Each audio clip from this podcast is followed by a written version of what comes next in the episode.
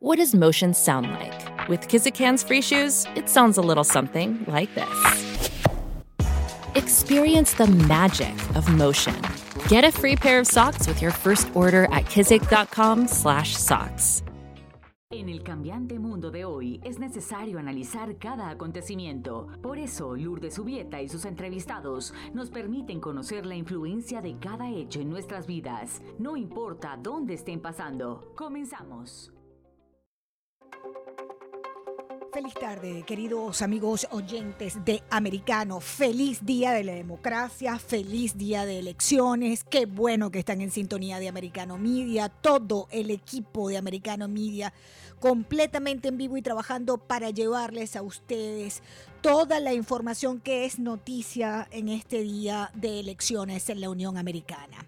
Todo el equipo de Americano Media juntos, listos para llevarles a ustedes todo lo mejor, lo que ustedes se merecen porque somos americanos, somos libres. Me acompaña hoy en los controles de Americano, señal retransmitida por Radio Libre 790 AM en el sur de la Florida por el ingeniero Cristian Bonet.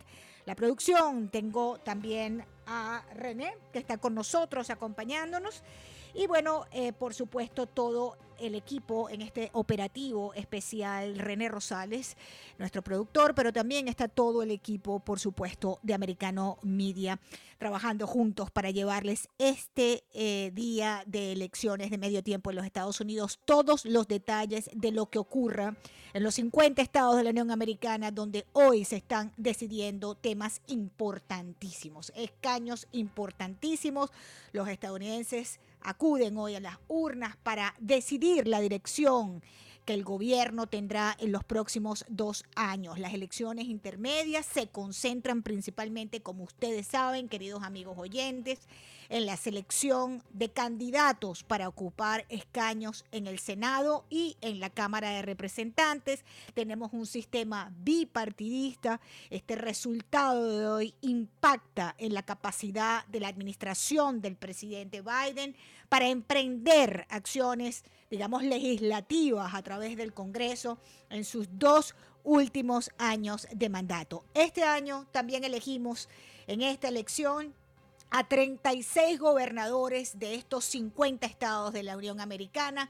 Los votantes de estas regiones van a poder decidir en diferentes referendos sobre temas escabrosos como el aborto, el uso de la marihuana recreativa, los sistemas electorales, el pago de impuestos, entre otros muchos asuntos que nos importan a cada uno de ustedes y nosotros en este gran país en los Estados Unidos.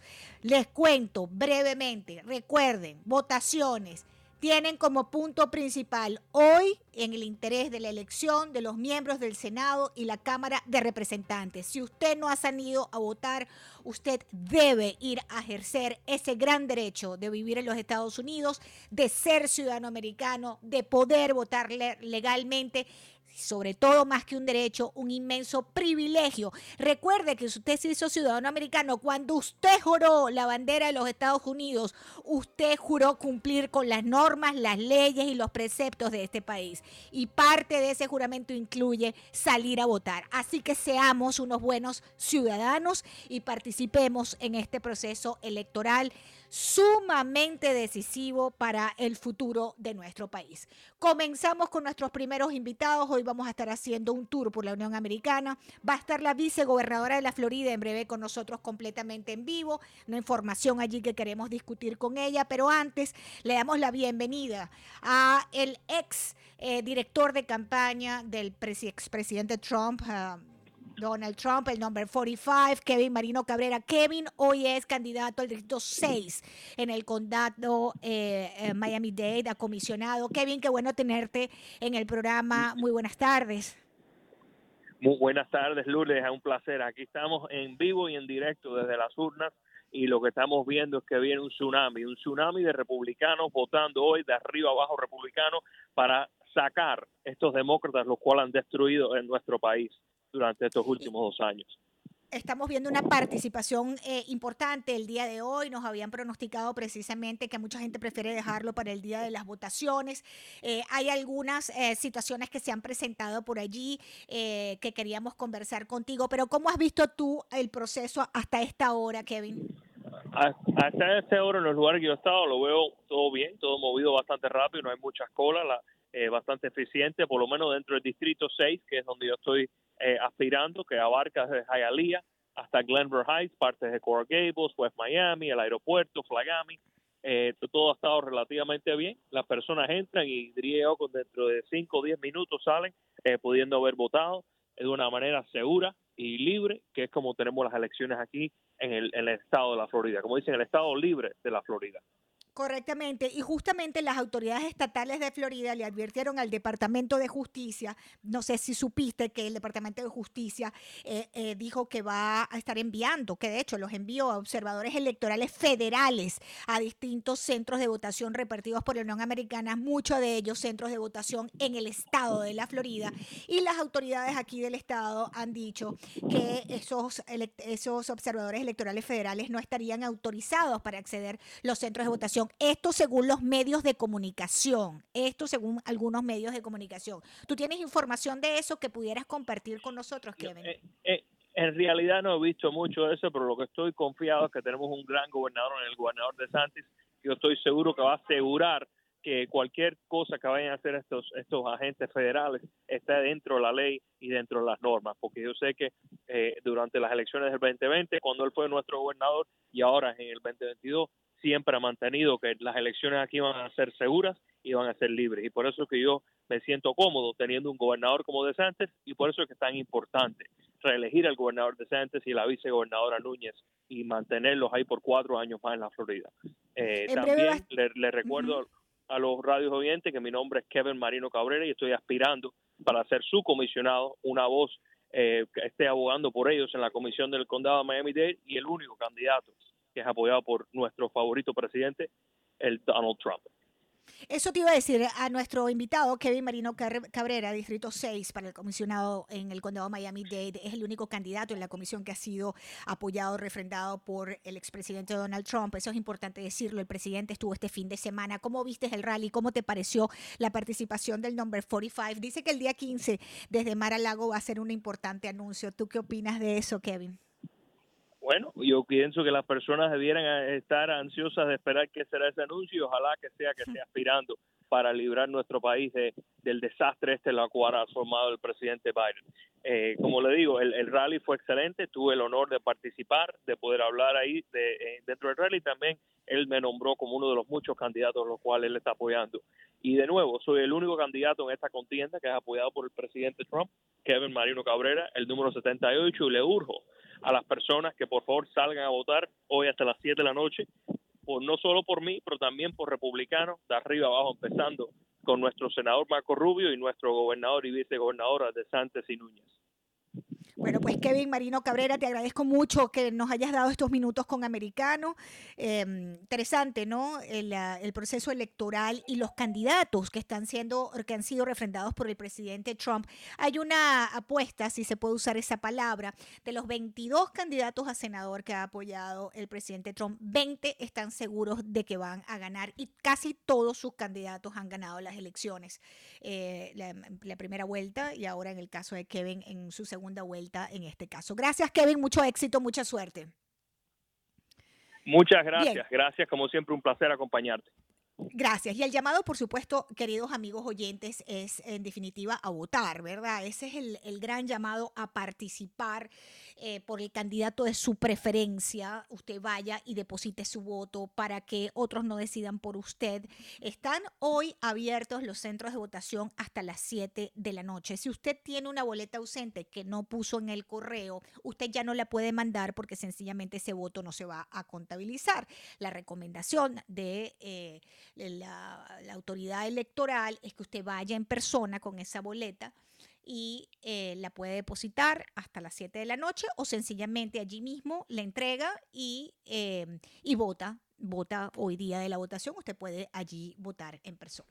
Bueno, les decía entonces, queridos eh, oyentes, sobre lo que estamos definiendo el día de hoy. En breve vamos a estar conversando con la vicegobernadora de la Florida, eh, sobre lo que está pasando precisamente con esta información de los eh, agentes federales del, Departamento de Justicia que fueron enviados por el Departamento de Justicia como observadores, como observadores electorales eh, a algunos centros de votación en la Unión Americana, entre ellos en la Florida. Y el secretario de Estado de la Florida, Kurt Bird, ha dicho que, bueno, sencillamente... Em, eso no va a ser posible, no están autorizados los observadores electorales federales a acceder a los centros de votación del estado de la Florida el día de hoy en una carta. Eh, pues los responsables de la Organización de Elecciones en Florida señalaron además que considerarían su presencia contraproducente y con potencial para socavar la confianza en el resultado electoral. El secretario de Florida, como les decía, Corbett, además dijo que no se, se trataba de ser confrontacional en ningún sentido. Y este, bueno, pues sencillamente dijo que bajo las leyes estatales eso no estaría permitido. Vamos a en breve comunicarnos con la vicegobernadora Janet Núñez para que nos explique eh, exactamente eh, qué es lo que está pasando con esa observación federal de los centros eh, de, los centros de votación en la Florida. bien, volviendo al tema, amigos oyentes de las elecciones. Em, hay 10 contiendas que van a definir el control del Senado en estas elecciones de medio tiempo. Em, que van a ser las que definitiva van a llevar el control de qué partido en el Congreso y eh, con ello pues la capacidad del presidente Joe Biden para impulsar o no y para aprobar o no leyes en los dos años restantes de su mandato. En el caso del Senado se renueva un tercio de la Cámara, 34 escaños, eh, es importante el tema del Senado, queridos amigos oyentes, actualmente está dividido 50-50, así que con uno que ganen los republicanos ya tienen la mayoría. Hacemos una breve pausa, al regreso, la vicegobernadora de Florida, Janet Núñez, con nosotros en Americano. Quédate con nosotros, enseguida regresa Lourdes en Americano por Radio Libre 790 AM. At Evernorth Health Services, we believe costs shouldn't get in the way of life changing care, and we're doing everything in our power to make it possible. Behavioral health solutions that also keep your projections at their best? It's possible. Pharmacy benefits that benefit your bottom line? It's possible. Complex specialty care that cares about your ROI? It's possible. Because we're already doing it. All while saving businesses billions. That's Wonder made possible. Learn more at evernorth.com/wonder. Seguimos con más información y análisis de los hechos que ocurren en el mundo e impactan en Estados Unidos. Estás con Lourdes en Americano. Bienvenidos de vuelta, gracias por continuar en Sintonía Americano Media, Americano, transmitiendo completamente en vivo en este operativo especial de las elecciones de medio tiempo en los Estados Unidos todas las informaciones que son noticia para ustedes. 790 AM también en el sur de la Florida, Radio Libre, somos americanos, somos libres, de norte a sur, de este a oeste, completamente en vivo en la Unión Americana. Bajen la app de Americano, Americano Media. Lo mismo si tienen Apple que Android, ustedes no tienen ni un motivo ni una razón por no estar, para no estar conectados con nosotros. La vicegobernadora de la Florida, Janet Núñez, a esta hora en Americano. Vicegobernadora, un gran abrazo para usted. Le saluda Lourdes Jubieta. Qué buena tenerla en el programa. Gracias, Lourdes. Siempre es un placer estar contigo. Igualmente, igualmente, y un día muy especial como hoy. Quería comenzar con una información que quería que nos las aclarara, por favor. Entendemos que autoridades federales del Departamento de Justicia han enviado observadores electorales a algunos centros de votación en la Florida. Por aquí tenemos la lista, pero también tenemos eh, por referencias de eh, medios de comunicación que eh, el secretario de Estado, eh, Court Breyer, dijo que, bueno, que los em, observadores electorales federales no están autorizados a accesar a los centros de votación del Estado en pleno proceso electoral. ¿Qué, qué, cuál es la realidad de lo que está pasando, vicegobernadora?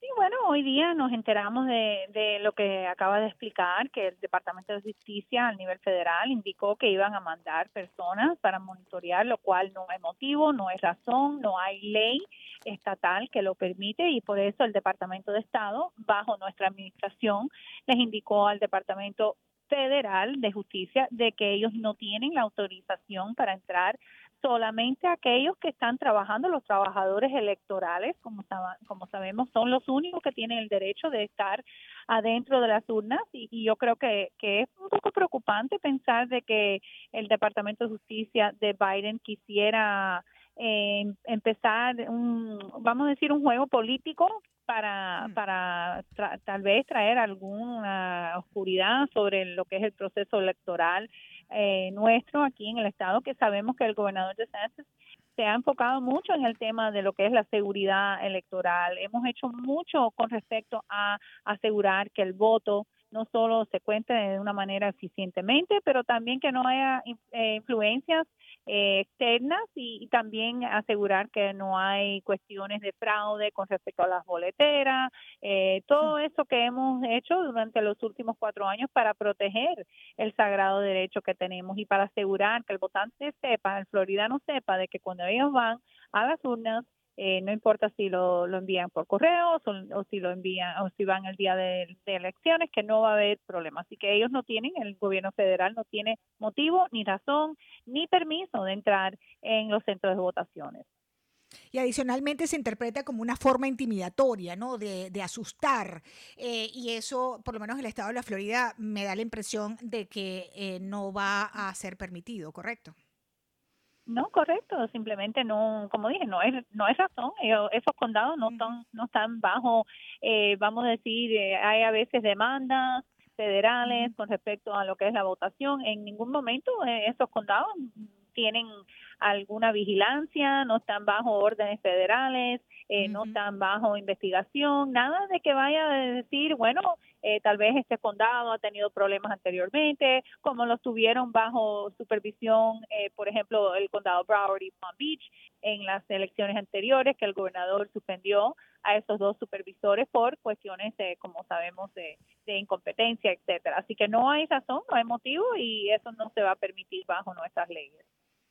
Ahora, fíjese qué interesante lo que usted nos está diciendo, ¿no? En este, en este estado estamos viendo unos números eh, de participación importante, ¿no? Eh, estoy hablando ah, evidentemente mm, de lo que ha sido el voto adelantado y el voto eh, por correo hasta el día 7 6-7, el 7 no se votó, eh, no hubo votación adelantada, el único día que no votamos, eh, pero hasta el domingo 6 eh, de noviembre tenemos fechas de altísima participación en el Estado y vicegobernadora, hay una participación mayor de eh, conservadores y también hay una participación importante de independientes. Ha bajado la participación en algunos condados de los demócratas e incluso algunos em, condados que han sido eh, azul profundo están cambiando a ser rojos. ¿Qué ha motivado? ¿Qué está haciendo este giro, vicegobernadora Janet Núñez?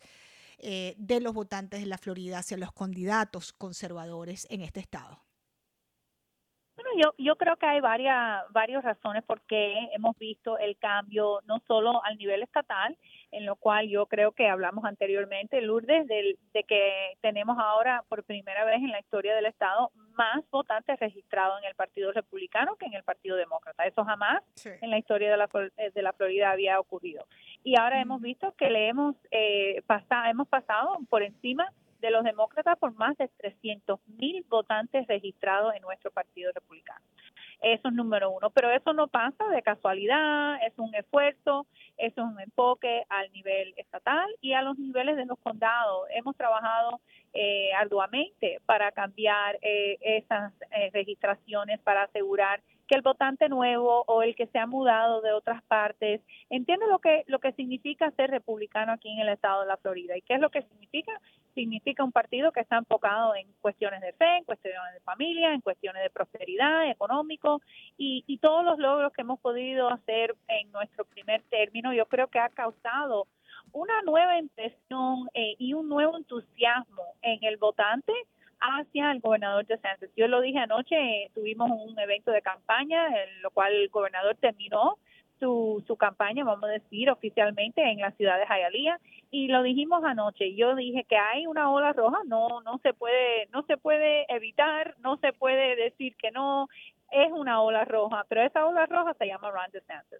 Y yo creo que muchas de las personas que han cambiado de partido, que se han mudado aquí, porque sabemos que casi son 800 a 1000 personas que están viniendo a la Florida, han venido por eh, simplemente por el gobernador y por el liderazgo que él ha, mostrado durante estos últimos cuatro años. Entonces, todo eso que hemos visto, el condado Miami-Dade, por primera vez en mucho tiempo, y eh, yo creo que no hay duda que va a votar por Ron DeSantis. Y eso no solo es los, republicanos y los logros que hemos podido hacer con lo que es la inscribir personas al Partido Republicano, pero también muchos demócratas que están a favor de, lo que ha hecho el gobernador con respecto al medio ambiente, la educación, eh, lo que es los derechos de los padres. Yo creo que muchas personas, sobre todo los hispanos demócratas, eh, no le gusta la ideología, lo que es los temas radicales que Charlie Chris y su compañera de boleta, que para mí es un es para mí es vergonzoso que ella que la Carla Marx Carla Marx vicegobernadora Carla Marx, que lamentó la muerte de Fidel. Esto para mí es eh, una bofetada en la cara de tantos nosotros que, que, queremos eh, libertad. Ahora fíjese, le quito dos minutos más y esto no tiene que ver con las elecciones, esto tiene que ver con eh, la amenaza que tenemos en este momento en la costa este de la Florida por un huracán. Se aproxima una tormenta importante para la noche de mañana, afortunadamente, este, luego del proceso electoral. Eh, ¿Cómo nos estamos preparando para esto, vicegobernador? El Centro Nacional de Huracanes ya ha pronosticado este, un 40% de posibilidad de que se forme este huracán eh, y le golpee la costa este de la Florida. Como saben, eh, la Florida siempre está sumamente preparada en lo que es el tema del huracán, aunque hace pocos meses tuvimos que lidiar con el eh, con el huracán Ian, que fue devastador en la costa oeste, pero también impactó la costa la costa este en áreas de como Daytona, Orlando, etcétera. Así que estamos preparados, pero lo que sí queremos que las personas toman esta esta tormenta en serio, que que hagan sus preparativos eh, en este momento no hay orden ni de evacuación ni, ni de nada de, de, esos pasos extremos que tal vez en algunas circunstancias hay que tomar, pero sí queremos que estén al tanto y que vayan a, seguir cualquier aviso o cualquier eh, dirección o instrucciones que vaya a dar los gobiernos locales. Ellos son los que van a tomar las decisiones, que cuáles son los, los los pasos que tenemos que tomar, pero sí hay que tomarlo en serio porque tiene eh, la posibilidad de impactar no solo con lo que es la marejada ciclónica, pero también con inundaciones y, va a haber obviamente lluvia fuerte, así que queremos que las personas se mantengan seguras y también que siguen las direcciones y las instrucciones de cada condado al nivel local. Vicegobernadora Janet Núñez, le agradezco mucho. El mensaje final es a participar, ¿verdad? Nadie se debe quedar en su casa sin votar. Yo creo que ese es un importante llamado, si usted eh, lo considera, pues para que aproveche este minuto final del programa. Claro que sí, es importante ejercer el derecho de voto, no importa si está lloviendo, relampagueando, tronando, hay que salir a votar porque hay muchas personas lamentablemente que en este momento eh, donde están viviendo no tienen ese derecho y para nosotros especialmente en el sur de la Florida sabemos lo que es el privilegio de votar, ese derecho sagrado y, y de nuevo les pido por favor que salgan a votar de arriba abajo los candidatos que han eh, obviamente estudiado y sobre todo el gobernador de Sánchez y yo. Vicegobernadora Janet Núñez, mucho éxito, mucha suerte. Gracias por estar con nosotros en Americano. Hacemos una nueva pausa, ya volvemos.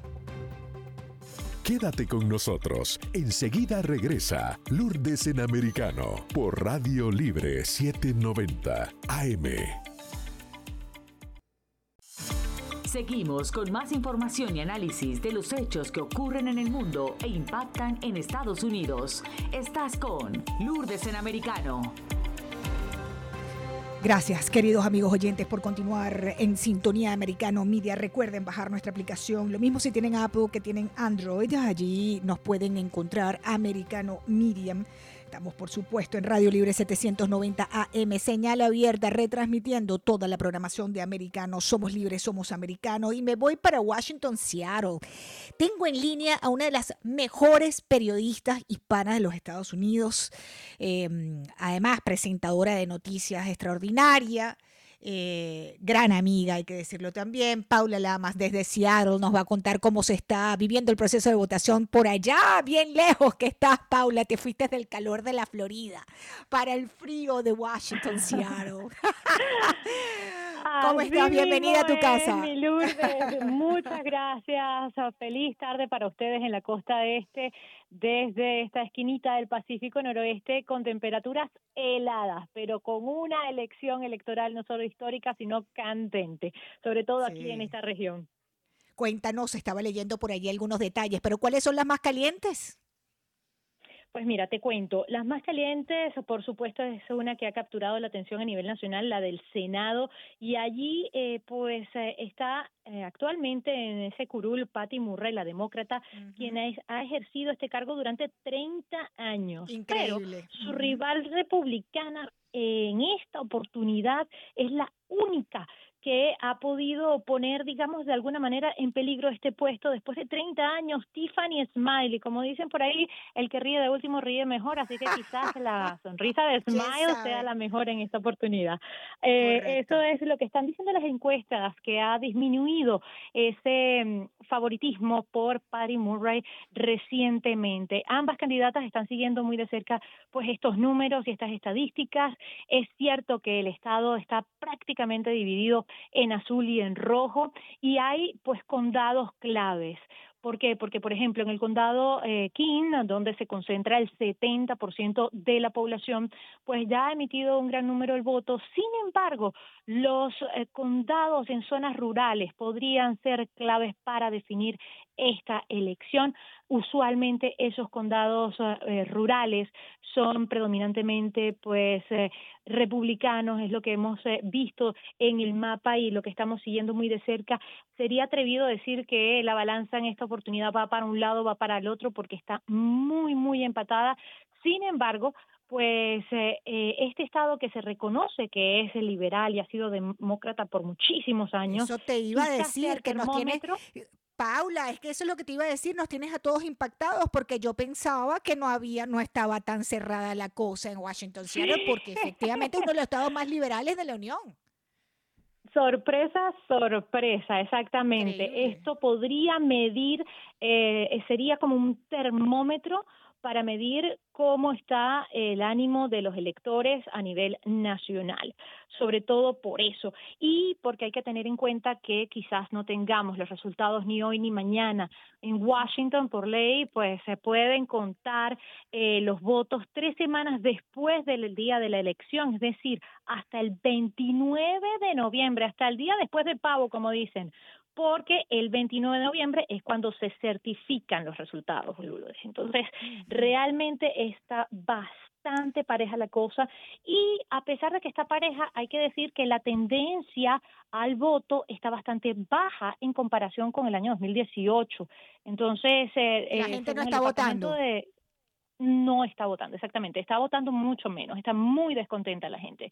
Eh, según el Departamento de Elecciones del Condado King, ellos hacen una comparación que el día de la elección, pues ya habían recibido 44% de las boletas por correo, porque Recordemos que Washington es de los ocho estados que sin solicitarlo usted le llega su boleta por correo con muchísima anticipación para que pueda tener tiempo y pueda decidir por quién va a votar. Entonces, dicen que en este 2022, eh, pues casi un 32% solamente de boletas han recibido y eh, ellos estiman que va a haber un 72% de eh, votación, es decir, un millón de personas aproximadamente, pero hay que recalcar que acá hay más de 4.7 millones de personas registradas para votar en el estado de Washington.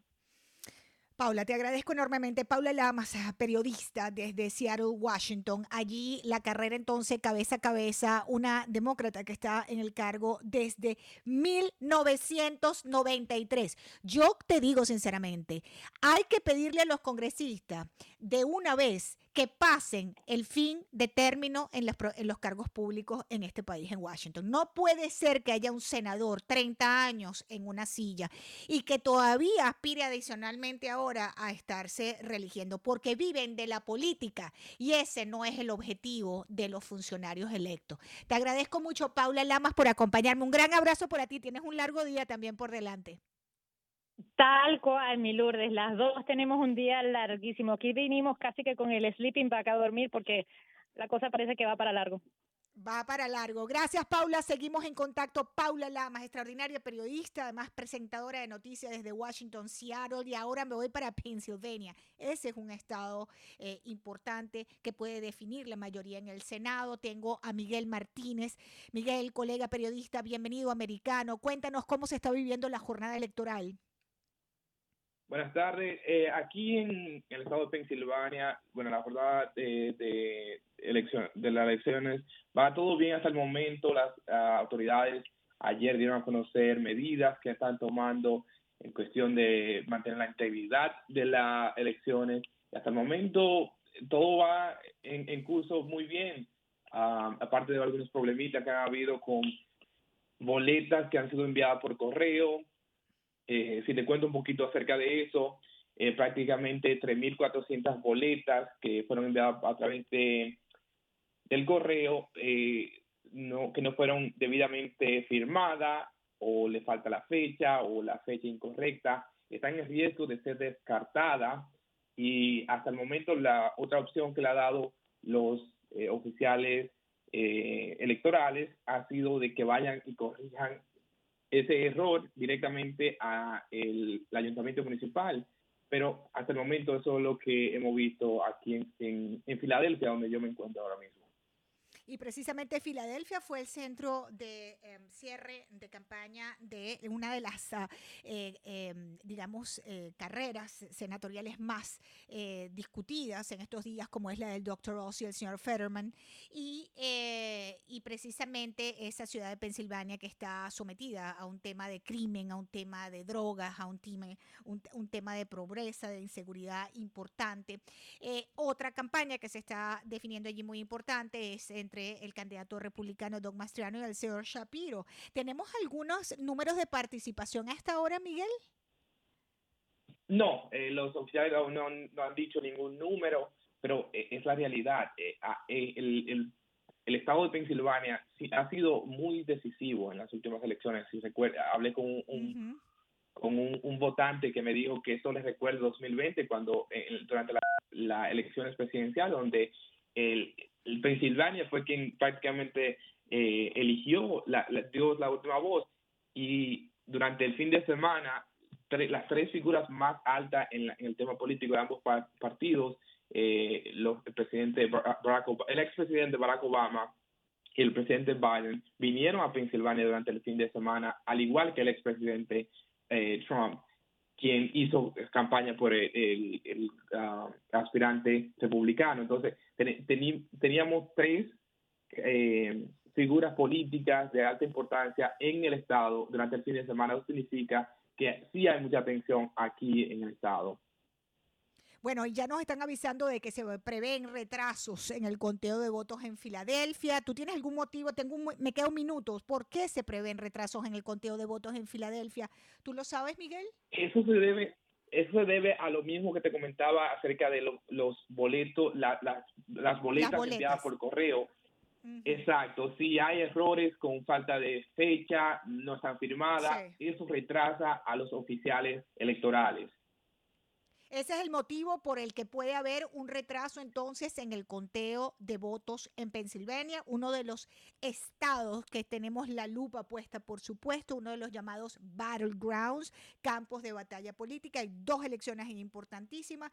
Doctor Oz contra el señor Fetterman y Doc Mastriano contra el señor Shapiro por eh, la gobernación de Pensilvania. Miguel Martínez, gracias por acompañarme. Seguiremos en contacto, por supuesto, en el transcurso de la jornada. Amigos oyentes, una información que no tiene que ver con política, pero que todos estamos eh, vigilando, que fue el sorteo de la Lotería del Powerball amigos oyentes, una cosa loca que ocurrió la noche de anoche. Hubo un retraso en el sorteo de la lotería del Powerball, cuyo pote estaba estimado en 1.9 mil millones de dólares. Se retrasó porque una de las loterías participantes tuvo problemas para procesar la venta de los boletos y hasta hoy no se conocieron los resultados. Al regreso les cuento los resultados de la de la, del proceso del Powerball, de lo que fue la, lotería y por supuesto vamos a ir a otros eh, lugares de la Unión Americana a ver cómo se está viviendo la jornada electoral. Vamos a ir para Georgia, Atlanta, eh, Atlanta, Georgia y posiblemente vayamos para Arizona. Yo soy Lourdes Julieta, ya regresamos.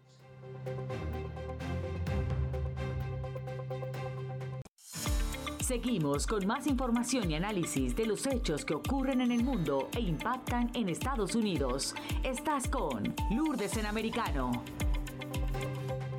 Continuamos, queridos amigos oyentes, gracias por la inmensa sintonía de este espacio informativo de Americano. Bajen la aplicación para que no se pierdan ni un minuto ni un segundo de nuestra programación completamente en vivo, en sus teléfonos, en sus tabletas. También síganos en las redes sociales, Twitter, Getter, Facebook, eh, Instagram, la que a usted más le guste. Somos libres, somos americanos. Cristian Bonet está en los controles acompañándome en este espacio informativo la tarde de hoy. Un boleto en California ganó el sorteo del Powerball con 2.040 millones de dólares de premio. El billete premiado se vendió en Los Ángeles, California.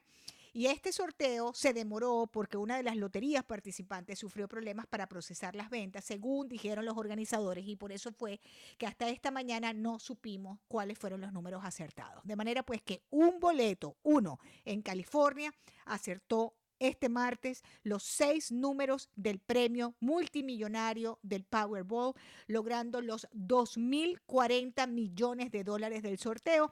En caso de que no surja ningún otro ganador, el boleto se vendió en Altadena. Altadena es en el condado de Los Ángeles, pero hasta este momento se desconoce quién compró ese boleto. Bien, dicho eso, queridos amigos oyentes, nos vamos para Georgia. Las carreras por el Senado la carrera por el Senado se juega básicamente en tres estados. Georgia, Pennsylvania y Nevada son los que van a decidir el futuro de la Cámara Alta y del resto de la legislatura de Joe Biden. New Hampshire y Arizona también pueden dar la sorpresa, pero vámonos para Georgia. Allí tenemos precisamente a nuestro invitado a esta hora, el periodista Rafael Navarro desde Atlanta. Rafael, qué bueno tenerte en el programa. Es Lourdes Jubieta, bienvenido Americano. Lourdes, buenas tardes buenos días a todos. Buenas tardes también a tu audiencia, perdón, de americano. Y aquí estamos definitivamente en Georgia, también expectantes, como lo hemos estado desde el 2020, el 2021 y este 2022, por supuesto, no es la excepción. Así es que estamos listos a responder tus preguntas. Rafael, ampliaron el plazo para votar a quienes no recibieron su boleta a tiempo en el condado de Cobb Georgia. Un juez en Georgia decidió extender ese plazo para votar a cientos de habitantes de ese condado. ¿Qué está pasando? Eso es allí en el área de Atlanta. Ese es el área metropolitana de Atlanta, por supuesto. De hecho, el condado de Cobb es uno de los más poblados dentro de esta área que circunda lo que es Atlanta metropolitana y había problemas, por supuesto. Tuvo la Unión Americana de Libertades Civiles que eh, tomar cartas en el asunto y a través de una demanda hacer que se pospusieran para las personas que habían podido o que, que habían pedido, perdón, las, los boletos en ausencia. Pero esto es algo que se repitió en distintos condados, solo que la gente no lo denunció a tiempo y algunas personas con las cuales tuvimos la oportunidad de hablar, incluso un representante estatal, el representante Pedro Marín por el distrito 96 en el condado de Gwinnett, que es el territorio que tiene más latinos inscritos en el estado de Georgia, además viviendo en ese territorio, había pedido para él y para su esposa las boletas en ausencia y tuvieron que aprovechar los días del voto anticipado para ir a a un precinto normal y votar presencialmente. Así es que eso se registró en todo el estado, desafortunadamente. Sin embargo, en el condado de Cobb fue donde esto se dio con mayor rigurosidad y por eso se amplió la fecha para que las personas recibieran eh, las boletas en ausencia. A nivel gubernamental, allí en Georgia, el gobernador Brian Kemp se vuelve a enfrentar a la aspirante demócrata Stacey Abrams en una revancha podríamos decir, de la elección de hace cuatro años, cuando el republicano era candidato y secretario de Estado encargado de organizar esos comicios. Abrahams es una abogada, amigos oyentes, de 48 años, cuya derrota en Chequema en el 2018 la ayudó a lanzarse, digamos, eh, como estrella naciente del Partido Demócrata. ¿Qué dicen las encuestas? ¿Cómo va esta elección? Dependiendo de dónde vengan las encuestas, así es la mirada también que tienen para cada uno de los candidatos. Sin embargo, uno puede establecer un, promedio entre encuesta y encuesta y, y, realmente esto es una contienda bastante cerrada que solamente pudiera definirse en las urnas. Yo creo en particular, si me lo preguntas a mí de manera personal, que seguimos de cerca este proceso electoral, que esta noche tenemos un, eh, un gobernador ya electo y que no vamos a tener dificultades como en el año 2018. Sin embargo, eso todavía está por verse porque hasta que no se cierren las urnas y comience el conteo, no sabemos lo que va a pasar. Pero lo que vemos es una, una ventaja ligera, diría yo, en todas las encuestas si las sumamos y, la, y luego hacemos la ponderación de estos datos para el gobernador Brian Kemp, una ventaja hacia el gobernador Kemp. Estamos conversando con Rafael Navarro desde Atlanta, Georgia, donde estamos, por supuesto, observando de cerca allí las elecciones. Es uno de esos estados, una de esas, en el caso senatorial, ¿no? Eh, en Georgia, eh, Pensilvania y Nevada van a decidir definitivamente el futuro de la Cámara Alta y del resto de la legislatura para Joe Biden. Eh, la participación, ¿sabemos algo de participación? ¿La gente está votando? La gente está votando y lo ha hecho de manera masiva al cierre de las elecciones anticipadas. Teníamos que 2.5 millones de personas habían ya ejercido su derecho al voto. Eso fue casi el doble de lo que pasó en las mismas elecciones de medio término del año 2018 y un poquito menos de los 2.6 millones que votaron en el 2020. Sin embargo, eh, se vive bastante entusiasmo. Esto es bastante peculiar porque generalmente las elecciones de medio término no tenían la, la digamos que la convocatoria para, para tantas, tantas personas votando. Estas eran unas elecciones que pasaban prácticamente desapercibidas, pero definitivamente tanto el ambiente nacional como el local y el estatal han ido cambiando y hoy en día tenemos unas elecciones igual de entusiastas que las presidenciales. Entonces, si ha salido a votar la gente, lo han hecho de manera eh, adelantada y ordenada también. Hoy estuvimos visitando varios precintos electorales la gente lo está haciendo. No ha habido mayores dificultades en los en los centros de elección, por lo menos en el área metropolitana de Atlanta, y hasta ahora no hemos tenido quejas de los observadores tampoco que están pendientes de lo que pueda registrarse en los sitios de votación, de manera que yo sí creo que estas van a ser unas elecciones tranquilas, posiblemente, y esto es algo que siempre se da eh, cíclicamente después de las 4 de la tarde, cuando las personas salen de sus trabajos entre las 4 y las 5, comienzan a llenarse y hacerse las filas en los centros de votación y en algunos condados posiblemente van a tener que ampliar este, este horario de votación de 7 hasta 8 de la noche, que es generalmente lo que sucede, o algunos minutos después, pero eso es algo que ya es eh, que ya están preparadas las autoridades siempre y se preparan muy bien para este tipo de contingencias, así es que no esperamos que haya mayores dificultades aquí en el estado de Georgia en este proceso. Rafael, te quito un minuto más y es para hacerte la siguiente eh, pregunta. Las autoridades federales, el Departamento de Justicia, mandó un documento informando que iba a poner observadores electorales federales en distintos centros de votación a lo largo y ancho de la Unión Americana. En la Florida fue rechazado por eh, la gobernación que eso autorizar ese, esa situación porque según el secretario de Estado de la Florida, eh, pues sencillamente eso era ilegal, eso no estaba, eh, no están autorizados que, funcionarios electorales entren en los centros de votación en el estado de la Florida, eso no, eh, no está justificado ni según nos explicaban es legal. En, en Georgia, ¿qué se sabe sobre eso?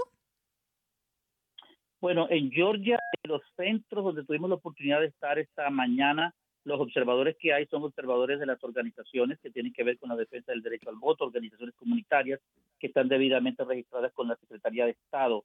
Eh, esa pregunta no sabría respondértela cuál fue la reacción en este caso del secretario y del gobernador, pero entendemos que si estos observadores están o van a estar, estarían ya en el proceso de conteo o incluso en el proceso también este que se lleva a cabo de votación, pero fuera de los precintos, porque eso sí es ley también en el estado de Georgia, solamente en los recintos electorales deben encontrarse las personas que tienen que ver primero el presidente de ese recinto electoral, luego las personas que están ahí eh, como jurados de votación, le llamamos en español, y las personas que van a, votar. Ahí no debe estar más nadie, excepto, y a veces nos colamos nosotros de la prensa cuando tenemos un permiso especial para hacer algunas tomas específicamente desde lugares específicos. Entonces no creo que nadie del Departamento de Justicia ni de otro departamento, por muy federal que sea, tenga acceso también hoy a las urnas de votación aquí en el estado de Georgia. Rafael Navarro, extraordinario, periodista extraordinario, reporte. Te agradezco enormemente a haberme acompañado en este espacio en Americano Media y por supuesto seguimos vigilantes de lo que pase allí en Georgia, donde hoy se está también pues observando de cerca eh, varias eh, contiendas electorales. Gracias, Rafael, un gran abrazo para ti. Gracias a ti. Gracias. Y, también estamos muy pendientes de otra carrera que es en Arizona, eh, amigos oyentes, eh, una carrera que va ahí cuello a cuello, como dicen en inglés, neck to neck, el senador astronauta de Arizona, Mark Kelly, que está buscando mantener su escaño, eh, que ganó para los demócratas hace dos años, ahora pues se enfrenta a Blake Masters y todo está apuntando a que Blake Masters tiene mucho chance de destronar al astronauta Kelly, aunque él ha tratado de aparecer un poco distanciado del tóxico. El tóxico es Joe Biden, todos lo sabemos, nadie quiere mm, acercarse mucho a Biden, eh, entre ellos Kelly, que se ha distanciado, digamos, bastante de Joe Biden, y busca minimizar también, ha buscado él durante su campaña minimizar esa visibilidad de su, de su afiliación partidista con el Partido Demócrata. Eso es una raya hoy por hoy, una vergüenza hoy por hoy. Eh, y bueno, pues este, ahora eh, el señor eh, Blake Masters eh, tiene mucha chance, dicen que está 50-50 la posibilidad allí en Arizona. Nosotros, por supuesto, hacemos seguimiento a toda la información. No se separen de Americano Media Operativo Electoral en este gran día, fiesta democrática, las votaciones en la Unión Americana de medio tiempo. No se separen de nuestra señal que continuamos en Americano. Gracias.